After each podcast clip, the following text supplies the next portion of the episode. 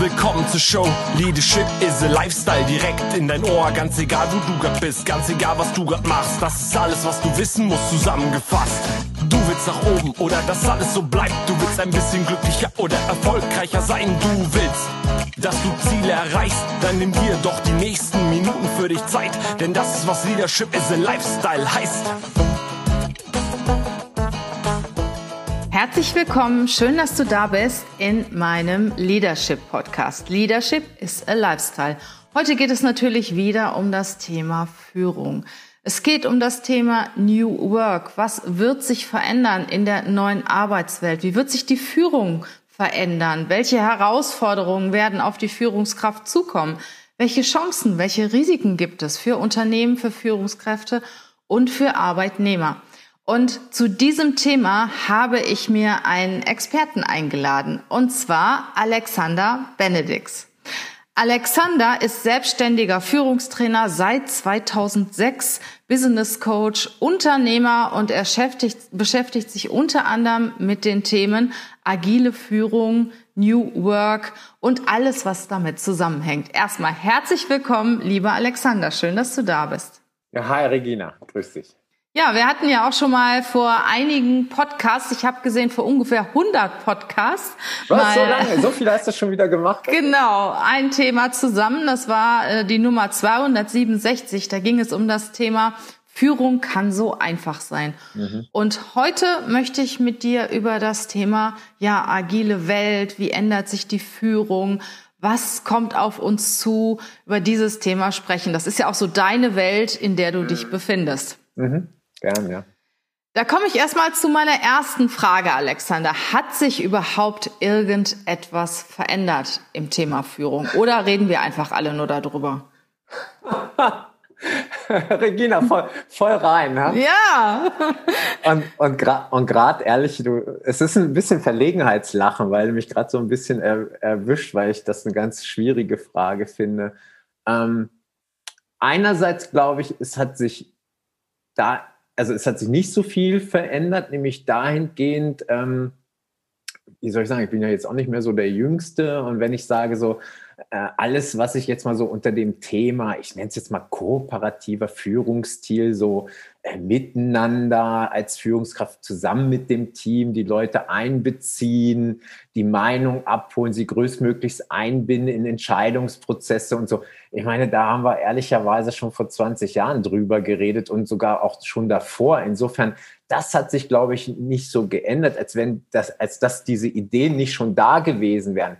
Was sich, glaube ich, gerade tatsächlich so ein bisschen ändert, ist, dass sich, also meine subjektive Wahrnehmung, dass sich doch immer mehr gerade auch jüngere Führungskräfte wirklich sehr dafür interessieren und wie gelingt mir das jetzt aber? Und die, die investieren viel Zeit, das zu lernen, die probieren einfach auch aus und, und die setzen als Führungskräfte tatsächlich bestimmte Sachen um, um genau diese Sachen, ähm, die ich angesprochen habe, äh, umzusetzen. Also dieses so, wie, wie hole ich mir Feedback ein, wie können wir gemeinsam lernen, wie schaffe ich das, ein gutes Klima zu haben und so. Ja, so, also vielleicht irgendwie, mhm. es ist in dem mhm. Sinne nichts Neues, aber ich glaube schon, dass es gerade so, äh, ich, also jetzt auch nicht als Massenphänomen, aber ich würde sagen, es gibt doch schon so äh, Tendenzen, dass, dass immer mehr Führungskräfte das doch auch diesen Weg tatsächlich gehen, was vorher vielleicht eher oft so Wunschdenken war. Und jetzt wird es tatsächlich doch, glaube ich, eher ausprobiert und gemacht und auch vor allen Dingen auch aus Überzeugung, dass das für diese Führungskräfte auch der einzig gangbare Weg ist. Mhm. Ist natürlich auch geschuldet durch die Situation, in der wir uns gerade befinden. Ähm, der Chef kann einem nicht mehr jeden Tag über die Schulter gucken, weil man ist einfach nicht da oder viele Leute äh, sind in der letzten Zeit nicht im Büro gewesen seit ein bis zwei Jahren und ähm, da bleibt einem einer Führungskraft ja auch gar nichts anderes übrig, als den Mitarbeiter selbstständiger arbeiten zu lassen. Das ist das eine. Und ich glaube, ähm, diese neue Situation ist auch ähm, dem Arbeitsmarkt geschuldet, weil die Leute wollen ja selbstständig arbeiten, die wollen ja mehr Freiheiten haben und aufgrund dessen, dass es immer schwieriger ist, gute Arbeitnehmer zu finden, gute Mitarbeiter zu finden, muss sich der Arbeitgeber natürlich auch ein Stück weit so auf die Wünsche der Arbeitnehmer einlassen. Oder wie siehst du hm. das? Ich sehe es tatsächlich ein bisschen anders. Mhm. Ähm, bin, ich, ich, sehe es tatsächlich so, dass es wirklich nicht so sehr ein Resultat ist aus der aus den äh, geänderten Anforderungen des Arbeitsmarktes, sondern ich sehe es tatsächlich so, aber da bin ich vielleicht auch zu sehr immer pro Führungskraft. Ähm, ich sehe es tatsächlich so, dass da, dass da gerade doch einige Führungskräfte da sind und, und die, die das so als Persönlichkeit in sich haben und auch als mhm. Mindset und deswegen umsetzen. Die, die interessiert es gar nicht so sehr, ist jetzt die Arbeitsmarktanforderung diese und diese, ah, und deswegen muss ich, weil jetzt kommen da die Arbeitnehmer, die eher so sind und deswegen muss ich das machen, sondern die sind davon überzeugt, dass das der einfach, dass das der richtige Weg ist für sie und auch für das Unternehmen und für das Team und, und deswegen gehen sie es.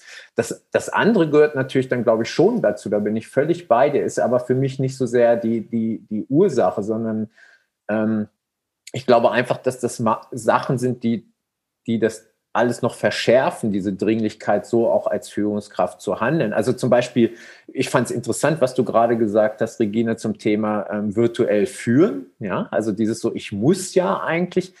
Nee, müssen sie nicht. Also ich, ich kriege ganz viel mit, eher so, dass die Leute, die die vor Corona und vor dieser Tendenz, äh, jetzt doch vermehrt virtuell zu arbeiten und zu kooperieren, dass die Leute, die vorher schon skeptisch waren oder gesagt haben, naja, ich muss irgendwie mal kontrollieren, was macht mein Team gerade und so, dass, dass die das jetzt auch haben, mhm. auch virtuell. Und dass diejenigen, die vorher sehr stark auf Miteinander, Kooperation und aber auch Delegation und Loslassen gesetzt haben, die das jetzt auch machen. Und ich glaube, was man auch immer erwähnen muss, zum Beispiel dieses Loslassen und so, das heißt ja nicht, dass keine, das heißt ja nicht, dass keine Führung stattfindet, sondern es heißt, Führung findet anders statt. Ich glaube, das ist auch nochmal wichtig so zu erwähnen. Es ist ja kein laissez-faire, sondern es ist eine, eine andere Art von Führung, die da einfach wichtig wird.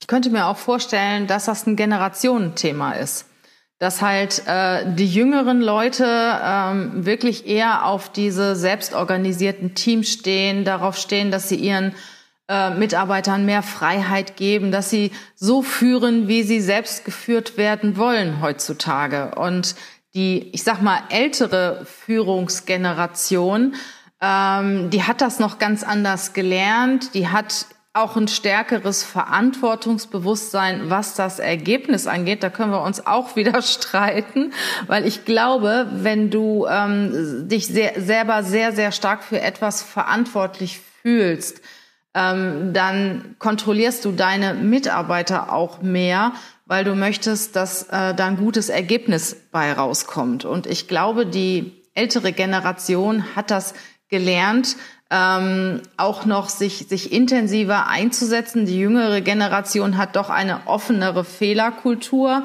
Ähm, viele sagen, okay, 80 Prozent ist auch genug und mir ist es extrem wichtig, dass meine Mitarbeiter zufrieden sind und gerne zur Arbeit kommen. Und ich mache schon die Erfahrung, vor allen Dingen auch so in den Gesprächen mit vielen Bewerbern, dass das schon etwas damit zu tun hat, äh, wo du herkommst, was du gelernt hast ähm, und auch ein Stück weit, ja, mit, mit den Erfahrungen, die du im Bereich Führung gemacht hast.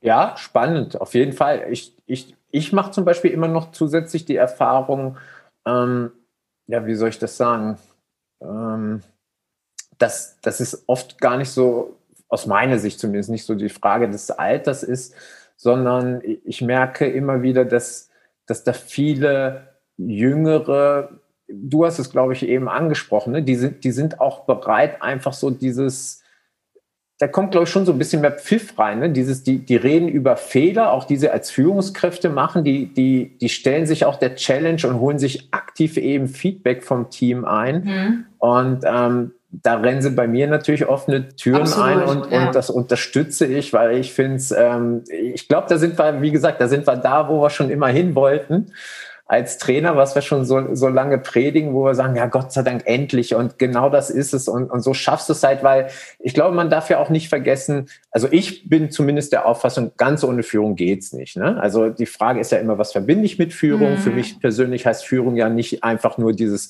Autoritäre, so von wegen, ich, ich sage, wo es lang geht und das und dulde nichts neben mir und so wird's gemacht Ähm, auch das ist manchmal gut, aber ähm, ich glaube ja, dass der andere, dieser transformationale Führungsstil, andere zu inspirieren, sie mitzunehmen, zu begeistern, auch für die Tätigkeit, warum machen wir das Ganze, dass das das Entscheidende ist. Und ich glaube deswegen auch, dass es dazugehört, sich selber zu challengen, sich Feedback einzuholen, um eben auch daraus zu lernen. Wo stehe ich? Wie kann ich besser werden?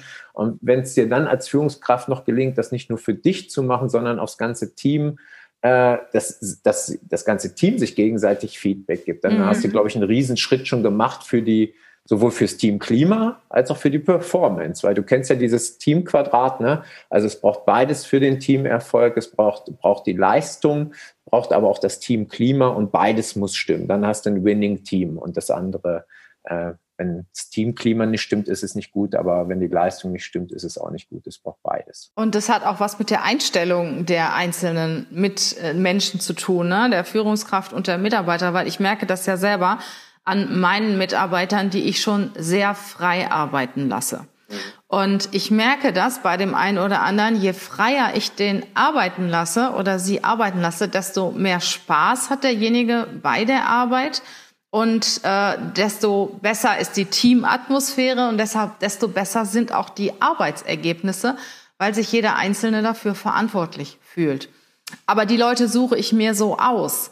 Und es gibt sehr wohl Menschen, die sehen das anders. Ne? Die, die möchten gerne zur Arbeit kommen, die möchten ihre Arbeit bekommen, äh, die möchten nicht groß in die Zukunft denken, sondern das ist auch völlig in Ordnung. Aber diese Menschen passen halt nicht in diese, diese Unternehmenskultur. Und wenn du die richtigen Menschen mit dem richtigen Mindset haben, hast, Leute, die wirklich auch, ich sag mal, sich an ihren Zielen oder Ergebnissen messen lassen, die sich einsetzen. Wir haben zum Beispiel im Recruiting äh, die Mitarbeiter beteiligt am Recruiting-Erfolg. Und das heißt, wenn sie richtig gut sind, kriegen sie auch richtig viel Geld. Das heißt, sie kriegen eine prozentuale Beteiligung vom Umsatz.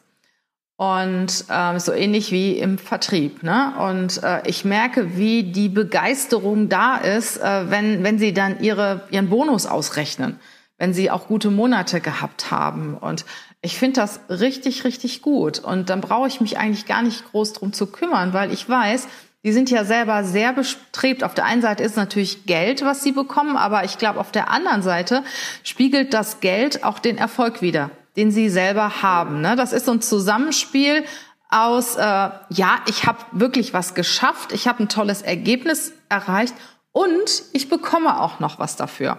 Und äh, ich, ich werde nie vergessen, also ich bin auch ein großer Freund von Zielvereinbarungen. Ich hatte die vor vielen Jahren mal in meinen Bereich eingeführt und dann erzählte äh, dann hatte ich irgendwann mal das Zielerreichungsgespräch und dann saß eine Mitarbeiterin wirklich mit Tränen vor mir und sagte, ich hätte nie gedacht, dass ich das schaffe. Und für mich war das wieder ein unheimlicher Beweis, dass das wirklich ein super Zusammenspiel ist. Einmal aus Zielen, du strengst dich an, um die zu erreichen und du kriegst dann im Endeffekt eine Belohnung dafür. Und wie, wie blöd ist das denn, wenn ich mich unheimlich reinhänge und hab gute Ergebnisse und habe, sagen wir mal, das gleiche Gehalt und den gleichen Benefit wie mein Kollege. Das macht doch auch auf Dauer unzufrieden, ne? Aber jetzt sind wir beim Thema Zielvereinbarung.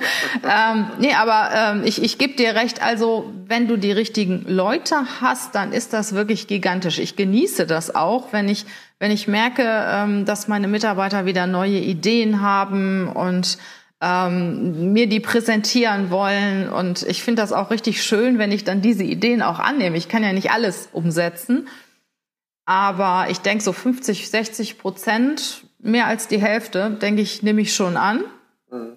setzen wir um. Und das ist dann auch eine Freude im gesamten Team. Und ich bin ja auch eher aus der älteren Führungsgeneration. Und ich muss sagen, das war vor 15 Jahren nicht so. Ne? Mhm. Da habe ich mein, äh, meine Aufgabe gekriegt, da habe ich meine Ziele gekriegt, die habe ich weitergegeben an meine Mitarbeiter. Die Leute kamen um neun, gingen um fünf oder um sechs und dann war's das. Und das hat sich, finde ich, schon in den letzten Jahren sehr stark weiterentwickelt und viele der älteren Führungskräfte, also ich will das auch nicht immer übers Alter festmachen, machen da auch mit. Ne? Die sind auch im Kopf jung geblieben. Äh, das sind die einen. Es gibt auch die anderen, klar. Aber ich sag mal, vorrangig merke ich das bei den Jungen. Also die haben überhaupt keinen Bock mehr, so stark zu kontrollieren. Die sind wirklich für selbstorganisierte Teams. Die sind dafür, dass jeder Eigenverantwortung trägt, ähm, selbstständig arbeiten, Freiraum haben, egal ob was was den ob es jetzt den Arbeitsort oder die Arbeitszeit angeht. Also es geht aus meiner Wahrnehmung immer mehr in diese Richtung. Freiheit und ähm, Verantwortung, Übertragen von Verantwortung als Gegenpol ähm, hat dann der Mitarbeiter Freiheit, äh, der ähm, was Ort und Zeit angeht und ist dadurch natürlich auch sehr zufrieden und bringt auch gute Ergebnisse. Das ist so das, was ich wahrnehme. Ja, ja, ja. Bin ich auch bei dir. Wie gesagt, ich mache sie persönlich ja nicht so sehr am Alter fest. Ähm, aber was ich was ich immer noch faszinierend finde, um nochmal so einen anderen Aspekt reinzubringen, ich bin, ich bin wirklich sehr, sehr gespannt. Ähm, ist immer so schwierig ne, bei solchen Aussagen. Also es soll jetzt keine Verallgemeinerung sein. Es gibt, es gibt ganz, natürlich ganz tolle Führungskräfte auch in großen Unternehmen, die, die so neuartig, modern führen, transformational. Aber ähm, ich stelle es schon fest, dass es so eher diese kleineren und, und auch Start-ups sind. Und wo ich persönlich, das ist vielleicht ein bisschen fies und man kann mich auch gerne Lügen strafen, aber ich persönlich sage auch immer so, naja, da ist es ja auch immer ein bisschen einfacher. Ne? Also wenn du dir äh, so Startups anschaust, da ist immer so eine Aufbruch, Aufbruchstimmung und jupp, die Welt hat auf uns gewartet, wir wuppen die Welt und ähm, da sind, da sind oftmals junge Menschen, noch oft auch ohne eigene Familie, die noch nicht so viel Geld brauchen und so.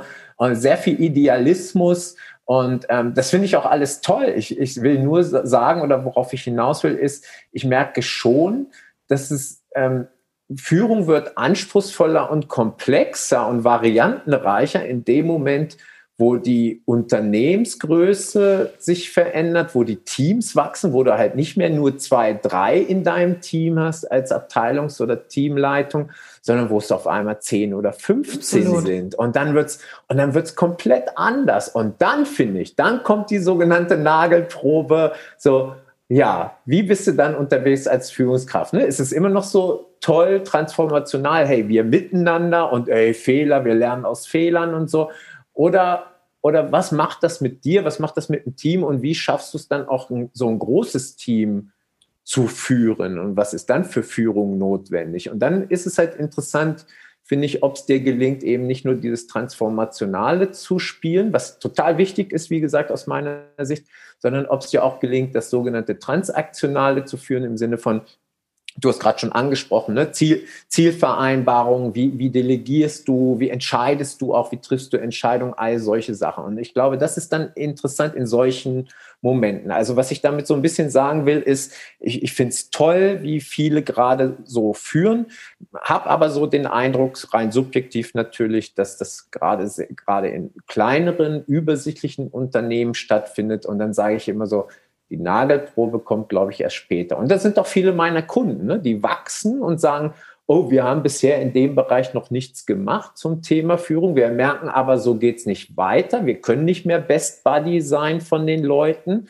Wären zwar gerne, aber wir merken irgendwie, da sind andere Anforderungen an uns und, und wie gehen wir denn damit um? Mhm. Ich glaube, und ich glaube, das sind genauso die Herausforderungen, die dann kommen oftmals. Das erlebe ich auch, dass, dass äh, der Umbruch kommt in meiner Wahrnehmung so ab 30, 40 Mitarbeiter. Ähm, wenn dann der Chef oder die zwei, drei äh, äh CEOs oder CTOs den Überblick verlieren. Ne? Das sind ja normalerweise so zwei, drei Gründer und jeder hat dann so seine fünf Mitarbeiter, drei, vier, fünf Mitarbeiter und irgendwann mal ähm, Geht es denn so weiter? Müssen Zwischenebenen eingezogen werden oder sie haben überhaupt nicht mehr die Zeit, sich um die ganzen Leute zu kümmern? Und ich hatte aber letzte Woche im Clubhouse einen Talk, da war ein Mitarbeiter von Google. Und der sagte, die sind also völlig selbstorganisiert und selbstbestimmt tätig. Ne? Also die sind wirklich, äh, die haben ihr, er hat seinen Chef irgendwo, ich weiß nicht, in Übersee, mit dem er vielleicht mal einmal im Monat redet äh, hat die Aufgabe, die er zu erledigen hat. Und äh, der arbeitet bei Google Cloud. Und ähm, da ist es wirklich so, dass er absolut zu 100 Prozent selbst dafür verantwortlich ist, was er tut und ähm, wie er das tut. Und ich vergleiche das auch immer so ein bisschen mit einem Fernstudium. Ne? Also ich habe zum Beispiel ein Fernstudium gemacht und äh, in, ich habe das in der Regelstudienzeit abgeschlossen. Ich glaube, es waren keine 20 Prozent der äh, Teilnehmer, die mit mir angefangen haben, die in der Regelstudienzeit das Fernstudium abgeschlossen haben, ähm, weil man sich da einfach selber viel mehr motivieren muss. Und ich glaube, ähm, auch wenn du so zu 100 Prozent alleine arbeitest und deinen Chef vielleicht mal so einmal im Monat siehst, brauchst du sehr viel Disziplin und äh, einen sehr starken inneren Antrieb als Mitarbeiter. Und es ist ja auch so, dass Google sich ja die Leute auch sehr gut aussucht. Und äh, das muss dann halt beides zusammenpassen, ne? das Unternehmen und der Mitarbeiter. Und der Google-Mitarbeiter könnte zum Beispiel nicht im öffentlichen Dienst arbeiten. Das würde überhaupt nicht funktionieren. Ne? Und umgekehrt, jemand, der 20 Jahre im öffentlichen Dienst war, ich denke, der wird sich schwer tun, wenn er dann in so ein, ich sag mal, innovatives Unternehmen kommt, wo er dann nur noch absolut für sich selbst verantwortlich ist. Ja, da bin ich bei dir. Aber sag mal, äh, es gibt ja Führungskräfte, die sich jetzt auch aktiv mit dem Thema beschäftigen. Ne? Die sind da so mitgewachsen und mitgelaufen die letzten Jahre und möchten auch für die Zukunft sich vorbereiten richtig gute Führungskräfte zu werden. Ähm, was gibst du ihnen an die Hand oder was, was gibst du ihnen für Empfehlungen mit, worauf sie achten sollten, was besonders wichtig ist? Weil das ganze Thema der, dieser Transformation wird sich ja noch, noch verschärfen, noch weiter fortsetzen und ich glaube, wir sind da auch gerade erst am Anfang. Mhm. Also für mich sind, für, also man kann natürlich als Trainer, fragt nie ein Trainer oder Coach nach solchen Sachen irgendwie.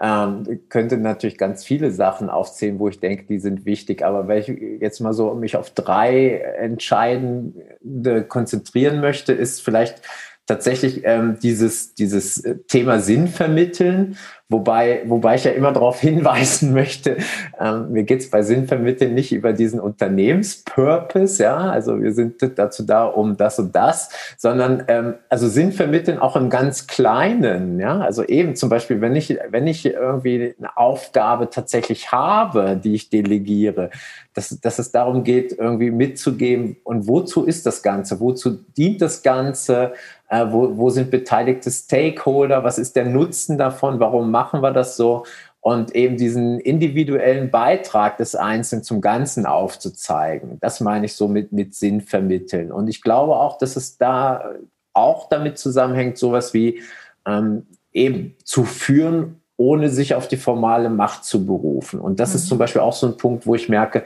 dass das kommt immer mehr gerade, weil du so gefragt hast, was ist beobachtbar. Das merke ich schon, dass viele sagen, nicht so von wegen hier, ich bin Führungskraft, so und so läuft es, sondern dass es darum geht, die sind halt ganz, ganz stark in der Kommunikation, ja, und diese transformationale Führung, die braucht halt viel Kommunika hat viel kommunikative Aspekte und da sind die stark teilweise. Also wirklich so dieses, aber Sinn vermitteln ist sicherlich das eine, was ich mitgeben möchte. Ähm, dann sicherlich auch das Thema so, ich nenne es jetzt mal so agil umsetzen. Auch, auch ein äh, interessantes Thema und auch mit agil umsetzen. Vielleicht kurz die Bemerkung. Ich meine damit nicht unbedingt im Sinne von, wir müssen jetzt Scrum einführen. Das meine ich nicht. Aber ich meine, dass tatsächlich so dieses ähm, sehr, sehr schnell und konsequent umsetzen. Du hast vorhin gesagt, Regina, dieses so, ne, die geben sich mit 80 Prozent zufrieden was aus meiner Sicht auch richtig ist, also nicht Perfektion, sondern äh, ein gutes Level, aber ähm, dafür aber sich äh, immer wieder und frühzeitig vor allen Dingen Kundenfeedback abzuholen. Ne? Sind wir da auf dem richtigen Weg? Wie, wie sieht denn das aus? Das Feedback sich einzuholen und das wieder dann einfließen zu lassen in die laufende Arbeit und, und wieder anzupassen und eben mit dem Team daraus lernen. Das, glaube ich, ist äh, wirklich ganz entscheidend, dass man das so als Führungskraft für sich lernt, nicht so sehr der Perfektionist zu sein, sondern auch zu akzeptieren, dass auch ein paar Prozent weniger reichen und dass der Kunde im Vordergrund steht und für den halt was Wertvolles zu machen und nicht so sehr für mich selber. Und ich glaube, so das Dritte ist dieses Thema, also ähm, wir nennen das bei uns hier im, im Institut, im Training ähm, nennen wir das so, gemeinsam lernen. Also dieses so einerseits alle Beteiligten einbeziehen, was ich vorhin schon angesprochen habe. Ne? Du kennst das sicherlich auch, Regina, aus der Organisationsentwicklung, Betroffene zu Beteiligten machen. Sowas fällt mir immer ein. Ne? Aber das auch im Alltag, die Leute einzubeziehen. Ähm, dass, dass formelles und informelles Wissen geteilt wird, ob das jetzt in einem Talk ist, ob das in der Datenbank ist oder Chat oder wo auch immer, aber dass man das auch bereitwillig zur Verfügung stellt, dass man erzählt, was habe ich letzte Woche gelernt bei der und der Konferenz oder in dem Webinar, ähm, dass man, dass man als Führungskraft auch das Team ermutigt, Neues zu machen und ich glaube, da ist für mich auch immer so dieser Unterschied zu diesem, von wegen Fehlerkultur. Ja, wir dürfen halt Fehler machen. Ja, klar darf man Fehler machen. Gut, ich weiß, es gibt Unternehmen, kriegt man den Kopf ab. Aber ähm, es geht auch darum, tatsächlich neue Wege zu gehen. Und das ist ja so der Unterschied. Nicht einfach, uh, ich habe einen Fehler gemacht in dem, was ich sonst tue, sondern auch was Neues auszuprobieren und in Kauf zu nehmen, dass das vielleicht auch mal in die Hose geht. Und ähm, das sind, glaube ich, so Sachen, die, die ganz wichtig sind in, in den mhm. nächsten mhm. Jahren. Ja, finde ich auch. Und es ist auch alles viel schneller geworden. Ne? Also ich glaube, eines der knappesten Güter ist ja Zeit. Ja. Ne? Also früher war es so, du hast mal einen Brief geschrieben und hattest eine Woche Zeit, bis dann dieser Brief mal beantwortet worden ist. Und heute schreibst du eine E-Mail und dein, der Absender wartet dann schon, ich sag mal drauf, dass du mit der Antwort schnell um die Ecke kommst. Ne? Und SMS und WhatsApp und gleichzeitig. Dann kriegst du drei E-Mails, dann hast du zwei WhatsApp, äh, dann hast du hier noch ein Message und du musst ja immer irgendwas tun. Es ist ja nicht so, als ob du nur einfach antworten musst, sondern du musst was tun. Und mhm.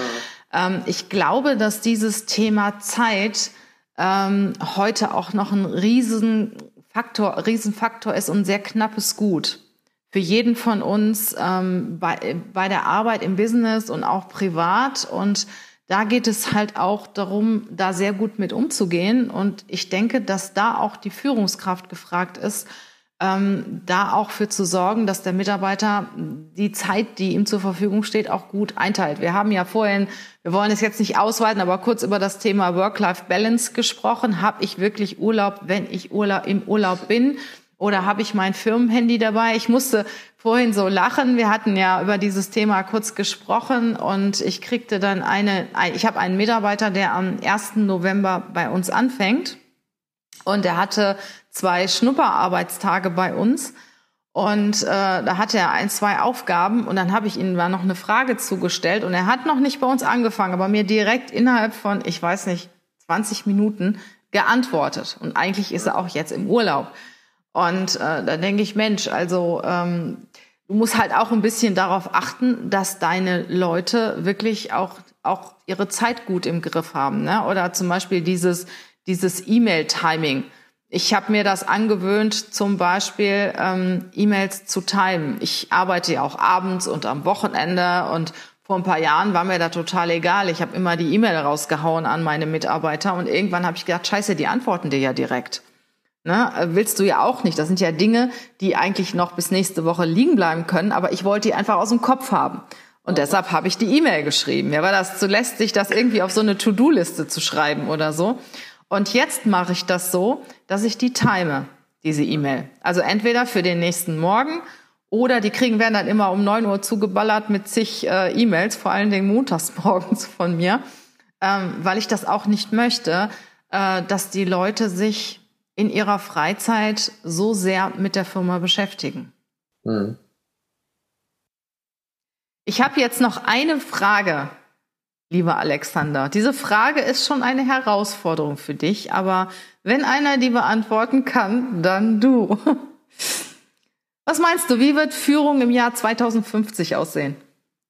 2050? Hi! Ähm,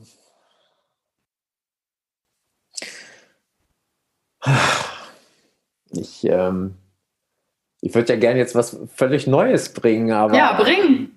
Ich, nee, kann ich irgendwie nicht. Ich, ich, ich glaube tatsächlich einfach, dass es sich noch mehr Richtung ähm, transformationales Führen verschieben wird, noch mehr.